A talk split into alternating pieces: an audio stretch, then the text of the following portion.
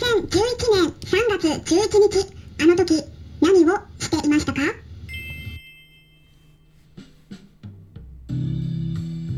こんにちは。サラホリスティックアニマルクリニックのホリスティック獣医サラです。本ラジオ番組ではペットの一般的な健康に関するお話だけでなくホリスティケアや地球環境そして私が日頃感じていることや気づきなども含めて様々な内容でイギリスからお届けしております。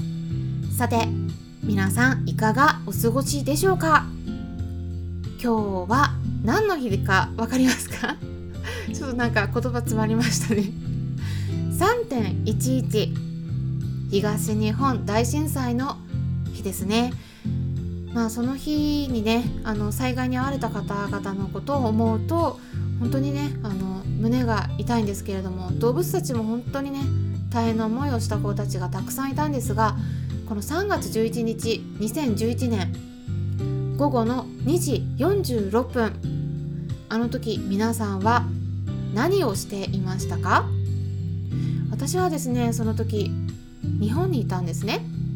でパシフィコ横浜って呼ばれる横浜の大きなイベント会場があるんですけれどもそちらで日本獣医内科学アカデミーって呼ばれる学会が開催されててで私はね本当に覚えてるんですけどもちょうどね獣医皮膚科の講義を受けてたんですね。でその講義の最中に突然揺れ始めたんですけどまあ私だけでなくね他の方もそう思ったんでしょうがまあいつものことだろうなってちょっとね最初思ってたんですね。でもねなかなか収まらなくてどんどん大きくなってきてね揺れが。でもうその会場もね5階か6階くらいだったと思うんですねでかなり揺れるようになってきたんでこれちょっとさすがになんかこの揺れすごいまずいぞっていう感じになってでねその会場にいた女性もなんかすごい悲鳴をね上げるような感じになったんですね。でえー、とか思ってこんな揺れるんだとか思ってたらねやっぱねあの講義がちょっと一旦中断しましてでえちょっとどうするどうするみたいな感じになってたんですけどでもその後やっぱね外に避難しましょうっていうことになったので全員その会場にいた人たちが一斉に階段に行ってねで降りてったんですね。だからちょっと異常事態だぞみたいな感じでねそんな普段はね全員で階段降りるみたいなことはないんで、うん、ちょっとびっくりな感じでねいたんですけれどもで外に出たらねやっぱり他にも他の会場であの参加してた人たちがたくさん同じように外に避難してたんですよね。で学会があのこのあとね続けるのかどうかっていうのがちょっとわからない感じだったのでしばらくちょっと外で待ってたんですけれども、うん、ただもうちょっと今日はねあの難しいのかなとか思い始めていて、うん、でちょっと駅の方をねチェックしに行ったんですねそしたらね電車がストップしてたんですねえ電車がストップしてるっていうことはえちょっとこ今日帰れるのかなってね思い始めてで帰れるルートを調べたんですね。うんでその当時はね今イギリスで一緒に暮らしている兄弟猫のジョバンニとカンパネルラっていう名前のね猫も日本で私と一緒に暮らしてたので、まあ、学会に来る前はね、まあ、いつも通り朝ごはんをあげて家に残してたんですね。まあ、なのでねあの、まあ、私ちょっと日頃からねでもねあの何かあった時のために多めにあげてはいたんですけれども、うん、ただやっぱ夜帰れないってなると、うん、それもねいつまでもずっと食事が残ってるわけじゃないので、まあ、なんとかねちょっと早く帰れないかなとか思ってちょっと焦って焦り始めていたんですね。うん、で電車もねいつ再開できるかがわからない感じだったんでね、うん、本当にちょっとどうしようかなとか思って最悪の事態をね想定して思いついたのがちょっとこれレンタカー借りて帰れるかなって思ったんですね。うん。まあ、ちょっと渋滞があるとねそれもそれで問題なんだけど。で駅の近くのレンタカーのお店に行ったんですね。そしたらねもう全部借りられてしまってたんです。でえっとか待ってちょっとびっくりしたんですけど私ね早い方だったと思うんです。動いたのもね。早かったんですけどね。だけどもう全部借りられててああじゃあちょっともうダメかと思って。そしたら電車が再開するのも待つしかないですよね、まあ、あとはバスもあるんだけど、バスもねあのその後電車あの乗り継ぎがないとちょっとどれだけ時間かかるんだっていうあの感じになってくるんでバスもね。でうんじゃあもうちょっとねあのどこか泊まれるかなとか思ってホテルに行ったんだけどホテルもね人が溢れてたんですね。でそこであのまあ、これちょっともうもしかしたら泊まりになるのかなとか思ってホテル他のとこも行ったんだけどもどこも満室だったのでまあ、その次探したのがネットカフェです。でネットカフェに行ったんだけどその時ねあのそのお店の行ったところのねガラス窓があったんでちょっと中覗いてみたら漫画とか本がねほとんど下に落ちてもうぐちゃぐちゃになってたんででそこに針金針紙もついてたんですね。でもうあのちょっと中がひどいことになってるんで本日は利用できませんみたいな感じで書かれててえーとか思ってどうしようかなとか思ってで次にね思いついたのがカラオケ店でしたでそれで急いでカラオケ店に行ったらなんと最後の一室が最後の一つが残っててお部屋がねギリギリでカラオケ店に入ることができたんです。でそんなのでねあのその夜はカラオケのお店で過ごすことにしたんですけれどもあのねその夜の間もね余震が続いてたんで、うん、あのカラオケの中にいてもね全然あの眠れなかったです。何回も揺れて。で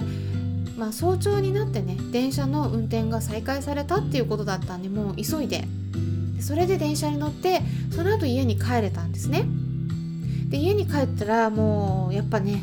あのいろんなものがもう落ちててやっぱり本棚から本も落ちててあとちょっと台所のところに置いてた、うん、コップとかも落ちて割れたりとかもしててでも猫たちはねあのキャットタワーにいたりして あのなんか、まあ、ちょっとねあのなんていうかないつもと違うような感じは気づいてる感じはあったんですけどでもそのパニックになってるような感じもなかったんでよかったなとか思ったんですけどご飯は全部空になっていたんですね。こんな感じでね私は3.11の日を過ごしたんですけれども皆さんはどんな風に過ごしていましたか？それでねこうやって経験して後になって思ったんですけれどもその時はね電車の運転がまあ1日経たずにすぐに再開されたから良かったんだけれどもこれずっと足止めを食らってたかもしれないですよね。もっと大きな地震が起こってたりとかしたら。そしたらどうなってたかなっていうことなんですね。で特にその動物たちを家に残してる場合です。で私はあのいつもね先々のことを結構あの予想して動いてる方なんで、まあ、ある程度準備をしててねあの外出する時朝ごはんも多めにねいつもあげるんですねこれイギリスにいてもねその癖は抜けないんですけど多めにあげてあとお水もねあの2頭だからお皿2個プラスお風呂場にもこうバケツの中にお水入れてるんですね。うん、あの最悪ご飯がちょっとなくなってもお水があればある程度ね長くあの生きることはできるのでお水すごい大事なんですね。だから皆さんねお水もたくさん置いてあげるようにしてください。であのそうやってたんだけどね。でもやっぱりねあの電車の運転が再開するのがまあね3日4日5日とかまあわからないけどね。そうやってかかるかかったかもしれないですよね。ほんと最悪の状態の時は。だからそうなった時のことを考えたら、ね、今思ったら私の体験から皆さんにおすすめするのはペットフードねドライフードとかでもいいので出かける時は自動給餌器ぜひね自動自動給餌器 買ってそこの中にたくさんフードを入れておいてタイマーでねセットしておくといいと思います。例えばねあの最悪夜の12時とか、まあ、それ以降2時3時とか4時とかになっても帰れなかった場合にその時間にドライフードが自動的に出るようにセットしておくと、まあ、ちょっとは安心ですよね、まあ、少しご飯がね持たせられますからあの普通に家に戻れた場合はまあ書いた時にそのタイマーのセットを解除すればいいだけなので、まあ、それを毎日の習慣にするのをおすすめします。うん。まあ、そこまでやるのはねなんか面倒だよとかね、うん、あのちょっと極端に考えすぎだよとか思われる方ねいらっしゃるかもしれないんですけど皆さん日本ではそろそろ再び大きい地震が来るだろうということがいろんなところから言われてますよね。内閣府の防災情報のページの URL を載せておきますのでぜひ見てください。10年以内にマグニチュード7.5前後の地震が発生する確率は60%前後程度で30年以内だとなんと99%に達するっていうことなんですね。